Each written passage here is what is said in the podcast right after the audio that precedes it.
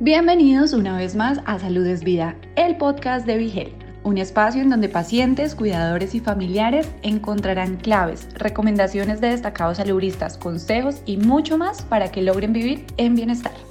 En nuestro podcast Salud es Vida llegó el momento de aprender a manejar el estrés y la ansiedad asociados a las enfermedades autoinmunes e inflamatorias. Junto a Lili García Catalá descubre la importancia del manejo de tus sentimientos para no ver afectada tu salud reproduce tu podcast y toma nota de sus recomendaciones. Aquí de regreso desde Plaza Las Américas en directo en este evento Condiciones, edúcate sobre las condiciones autoinmunes e inflamatorias de B-Health. Eh, aquí estaremos hoy hasta las 5, ya estamos en la recta final, pero mañana desde las 10 de la mañana hasta las 5 de la tarde hablando con expertos, con organizaciones de pacientes, con pacientes eh, la verdad es que hoy hemos aprendido muchísimo. Estamos en el vestíbulo casi frente a Macy's para que mañana temprano, ya desde las 10, estén con nosotros aquí. Y ahora me toca a mí, eh, en este ratito, hablar acerca de algo que yo creo que es sumamente importante y es el manejo de las emociones ante un diagnóstico eh, de condiciones autoinmunes o cuando estás pasando por el tratamiento. Y en esta ocasión, pues puedo hablar desde la perspectiva personal, ya que como muchos de ustedes saben, porque lo he hablado ampliamente a través de BeHealth y en otros medios, eh, hace tres años fui diagnosticada con artritis reumatoide. Y cuando uno recibe un diagnóstico como ese, especialmente cuando tú has sido una persona con un sistema inmunológico de show toda tu vida, que nunca te enferma, eh, que en mi casa yo cambio hasta tubería eh, que físicamente pues soy bien independiente y hago 20 cosas, de repente te da en la cara y es una bofetada cósmica fuerte. Así que ese es el primer manejo de las emociones. Uno pasa, como me imagino que, ¿verdad? Muchos de ustedes que me están viendo a través de las redes sociales de BeHealth o nos escuchan aquí, ante ese diagnóstico pasas por todas las etapas de una pérdida. Es como si se tuviera muerto alguien, ¿verdad? Porque un diagnóstico es la muerte de lo que tú entiendes es tu salud y tu bienestar, aunque no necesariamente a la larga va a ser así. Eh, yo pasé por el shock, yo pasé por eh, esa negación de, recibir la noticia, esto no me puede estar pasando a mí, eh, yo soy saludable, alguien se equivocó, bueno, de todo. ese shock me llevó a buscar alternativas naturales porque me negué a medicarme porque yo dije, no, yo, yo con mi naturopatía y con mi este, acupuntura y todos los tratamientos naturales habidos y por haber, esto se va a ir, porque eso no es real. Eh, no pasé por el coraje, eh, porque yo no soy muy corajuda, pero sí, porque hay mucha gente que pasa por la emoción del coraje. ¿Por qué a mí? Esto no me puede estar pasando. Eh, ¿Por qué no le pasó a fulana o a mengano, que no son buenas personas? Gente, todo el mundo se enferma. gente buena, gente no tan buena. Eh, a todos nos va a tocar algo en la vida. En el caso de las condiciones autoinmunes, pues sabemos que es algo con lo cual tienes que trabajar el resto de tu vida. Después en la negociación, eh, el otro paso ante una pérdida es eh, la tristeza o la depresión, que eso también lo sentí, para entonces llegar a la aceptación final y el poder entender, ¿sabes qué? Esto es parte de mi vida y va a serlo por el resto de mi vida, pero no me va a definir. Y en ese momento es que uno empieza tal vez a ver la luz. Y en mi caso, pues entonces ya entendí si todas las alternativas naturales y de medicina alternativa son excelentes y todavía las sigo utilizando, pero necesitaba medicarme. Y tomar esa decisión me tomó un tiempito, pero lo hice y agraciadamente me ha ido muy bien. Hay días y hay días. Eh, en el caso de la artritis reumatoide, como muchas otras condiciones, los síntomas no necesariamente son los mismos en cada persona. Y en mi caso, para, ¿verdad? Eh, yo creo que ha sido una bendición.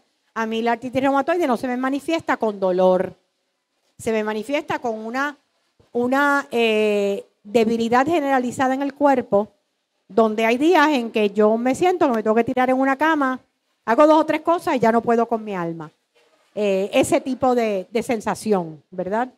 Y una debilidad en el cuerpo que en un momento dado, cualquier movimiento que hacía, algo que movía, pues había un desgarre de algo, había un espasmo de algo, eh, cosas que a mí nunca me habían ocurrido antes y que ya no están ocurriendo. Yo pienso que gracias a que a que comencé a medicarme ya hace más de dos años. Lo que sí me he dado cuenta, y esto fue, no hay como, tú puedes conocer la teoría, tú puedes leer de todo acerca de, de lo que son las emociones y la enfermedad, pero cada día hay más estudios que hablan acerca del el efecto que tiene el estrés y las emociones no manejadas en el cuerpo físico. Antes la gente pensaba que eso era cosa de locos. Pero hoy no. Hoy sabemos que el estrés eh, abora a la ansiedad y la depresión, ¿verdad? La ansiedad no es otra cosa que estar viviendo en el futuro todo el tiempo. Eso es lo que es la ansiedad. Estar preguntándote por qué. Estar de momento que la loquita de arriba, ¿verdad? La mente empieza a cuestionarse todo lo que puede ocurrir. La depresión o el dolor es estar agarrados de qué? Del pasado. Ya sea porque ese pasado fue mejor y lo estamos añorando y quisiéramos volver a él, o porque ese pasado fue tan difícil que todavía esas heridas no se han sanado. Pero vivir en el futuro o vivir en el pasado no son emociones eh, saludables y a la larga, ahorita vamos a hablar de mindfulness, el mindfulness es la técnica de aprender a traer tu mente al momento presente, al hoy. Porque yo no sé ustedes, pero yo no sé lo que va a pasar mañana. Yo estoy esperando que el medicamento que yo estoy utilizando ahora me va a funcionar toda la vida, pero ¿y si no ocurre? ¿Y si lo tengo que cambiar? ¿Y si el seguro no me cubre el otro? O sea, todas estas cosas te pueden empezar a, a volver un poco, ¿verdad?, ansioso. Así que cuando llegue ese momento, yo respiro Inhalo, exhalo, bajo y digo, ¿dónde estoy ahora? ¿Dónde estoy ahora? ¿Por qué me voy a poner a pensar en algo que no ha ocurrido y que es posible que nunca ocurra? Y me está afectando físicamente. El estrés afecta los problemas digestivos. Cada vez que tenemos ansiedad, cada vez que tenemos, por dónde nos da por el estómago. Pues si tú eres un paciente de Crohn's o de colitis ulcerosa, que son dos condiciones del estómago, del sistema digestivo, que ahorita vamos a hablar con la doctora Esther Torres acerca del tema.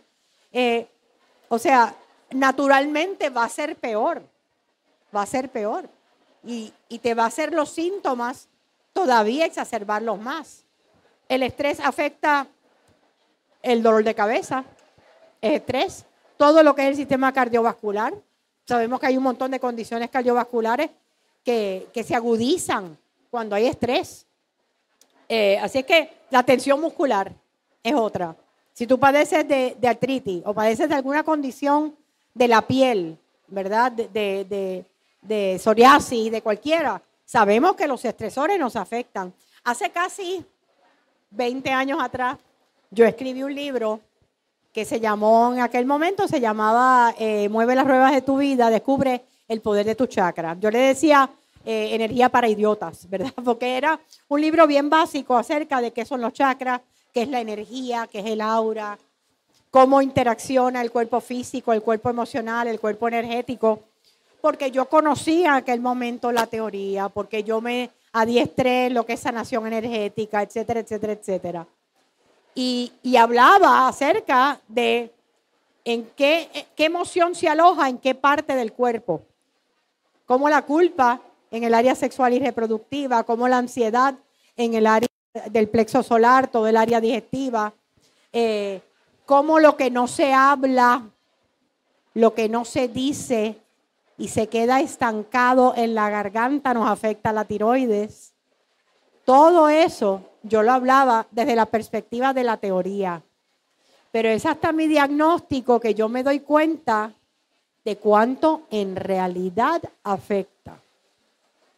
Cuando, gracias a Dios, en estos momentos, mi nivel de, inflamación y todos los que padecen de condiciones inflamatorias, pues saben que se miden, los médicos te miden lo que se llama el SED rate, que es el, rate de inflamación de tu cuerpo. El mío ahora mismo está en 13, que es excelente para una persona que padece mi condición y que tuve más de ciento y pico cuando me diagnosticaron.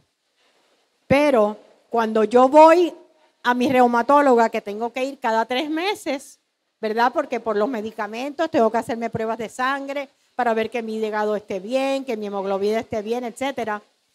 Eh, cuando yo he tenido meses o semanas de estresores intensos, sin cambios en la alimentación, sin haber hecho desarreglo, habiendo usado el medicamento, mi ser rate ¿qué hace? Se eleva. Y es la primera vez que yo he vivido en carne propia lo que es, sí, las emociones tóxicas, las emociones que no trabajamos, lo que no soltamos, lo que no hablamos, nos explota por dentro y nos afecta directamente nuestros niveles de inflamación. Por lo tanto, aumenta el dolor en muchas condiciones, aumenta, aumenta la sensación de incapacidad en muchas condiciones.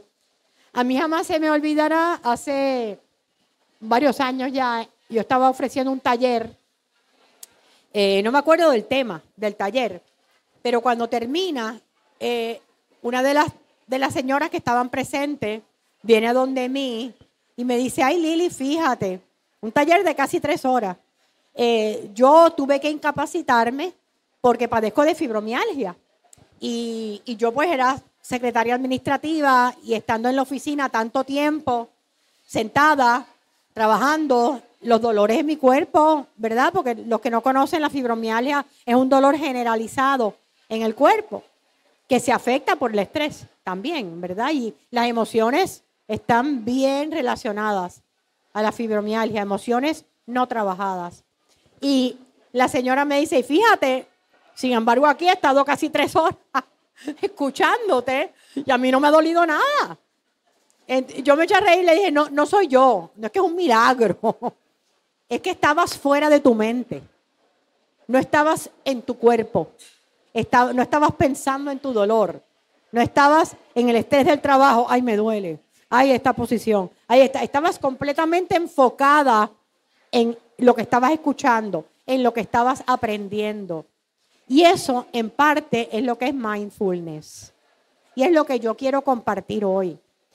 Primero, mindfulness no tiene una traducción en el español porque sería llenura mental, que es un disparate. Mindfulness lo que quiere decir es vivir en presencia mental. Vivir en el momento presente, en el aquí y el ahora. Ojalá nos hubieran enseñado cómo hacerlo desde que somos niños junto a la, a la cartilla fonética, porque entonces nuestras vidas serían bien diferentes y nuestras formas de manejar el estrés serían distintas. Hace un ratito tuve la oportunidad de, entrevistar a una profesora de yoga, hicimos ejercicios. La respiración es la clave del mindfulness. Y no es esta respiración. No, eso es hiperventilar. Es la respiración abdominal, utilizando el abdomen como lo hace un bebecito, que si ven un bebé boca arriba, acostado en una camita, lo que van a ver es que lo que sube y baja cuando respiran es la pipita. Pues alguien nos dijo, metan la pipa y, nos y dejamos de respirar. Inhalamos, exhalamos suavemente. Sea un dolor, sea un ataque de coraje que te está llegando, sea un malestar, sea un miedo porque estás anticipando el futuro. La respiración es el ancla que te dice, ok, estoy aquí y ahora, ¿qué rayos está pensando esta mente? ¿Dónde está mi mente en este momento? ¿Por qué, ¿Por qué este dolor? Déjame levantarme, déjame caminar, déjame hacer un ejercicio de estiramiento. ¿Por qué esta ansiedad? Ah, algo que alguien dijo y me quedé con eso y de repente ahora estoy respondiendo. Pero nada más el hecho que podamos identificar cuál es la emoción que nos está desestabilizando a nivel físico, energético y emocional, ya ahí tenemos ganancia. Ya de entrada, ahí tenemos ganancia. Porque entonces a veces le echamos la culpa a que es fulano o mengana o lo que me está pasando en la vida o lo que sea. El estrés siempre va a estar ahí. Las crisis siempre van a ocurrir. Siempre nos van a llegar noticias que no esperamos y que no son muy positivas. El mindfulness es lo que te ayuda a respirar y decir, ok, ¿qué yo voy a hacer con esto de ahora en adelante? Voy a permitir que me defina. Voy a drenarme emocional y físicamente. O voy a aprender de lo que me está ocurriendo y voy a estar consciente de mis emociones, consciente de mis dolamas, consciente de que necesito buscar ayuda cuando lo necesito buscar. Y por eso es que los grupos de apoyo son tan maravillosos. Porque ahí es que uno se da cuenta que uno no está loco, que las sensaciones y sentimientos que uno tiene la tienen otras personas y que tenemos todos los mismos miedos y las mismas inseguridades. Es cuestión de buscar esas emociones que en algún momento nos afectan y vivir en presencia mental. Y bajar el nivel de prisa que tenemos, que podamos caminar en mindfulness, que podamos comer en mindfulness, que en vez de estar viendo televisión y jugando un jueguito en la computadora y viendo la laptop a la vez, podamos hacer una cosa a la vez. Especialmente las mujeres, que nos encanta darnos el guille de que podemos ser tan multitaskers porque tenemos neurológicamente una capacidad mayor para el multitasking que los varones. No lo digo yo, lo dicen los estudios. Pero porque lo podemos hacer no quiere decir que debamos hacerlo. Necesitamos respirar, necesitamos entender que vamos a hacer 20 cosas y que de las 20, 19 no van a quedar bien. Y, y, dejar esas expectativas que a veces tenemos de nosotras mismas. Y esa es una de las cosas maravillosas que vienen con la edad. Después que ya tú llegas al sexto piso, no tienes que impresionar a nadie. Y no te tienes que impresionar a ti mismo tampoco. Porque ya te has caído, ya te has levantado, ya has tenido pérdidas, ya las cosas te han dolido, te has limpiado las rodillas y has seguido hacia adelante. Y sabes que puedes con esto y más. Así es que lo que les deseo es que practiquen el silencio para que puedan practicar el mindfulness. Busquen el silencio en sus vidas. Desconéctense todo el día de noticias. Eso no nos hace bien tampoco. Hay que estar informado, no sobreinformado. Y yo trabajo y tengo mi programa de radio los sábados en Radio Isla, así que yo sé que, que estar informados es necesario, pero no 24/7, gente. Tenemos que desconectarnos. Reconoce esas emociones. No te culpes por ellas, las emociones son. Pues mira, siento coraje. ¿Por qué siento coraje? Sé curiosa o curioso con tus emociones. Aprende a conocerte mejor. Nunca es tarde. Y aprovecho para que si alguno de ustedes quiere una ayudita extra para conectarse en mindfulness, yo comencé el año creando una aplicación para los celulares que se llama Respira con Lili porque mucha gente me dijo cuando yo hacía mis meditaciones durante la pandemia eh, eh, que les gustaban las meditaciones, que los hacían, pero eran meditaciones largas, de 15, 20, 25 minutos.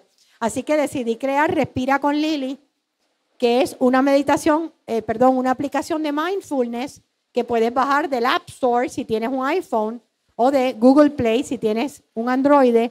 Y tiene meditaciones cortas de 2, 3 minutos con diferentes propósitos. La primera parte es que es mindfulness, eh, cómo se respira abdominalmente, cómo manejar el coraje, cómo manejar el desbalance emocional, cómo dormir mejor, diferentes meditaciones para diferentes propósitos y un segmento que se llama Herramientas en mi voz, que son mis columnas narradas por mí, como mini podcasts. Así que lo puedes bajar, ¿verdad? Eh, a descargar a tu celular, lo pruebas, si te gusta te quedas con él y si no, pues mira, cancela la suscripción. Es herramienta, y, como esa hay muchas. Obviamente, pues yo hice esta para que fuera nativa, local, ¿verdad? Nuestra. Porque hay una que se llama Calm, que es buenísima. Eh, traducida también al español, se puede escuchar en inglés o en español.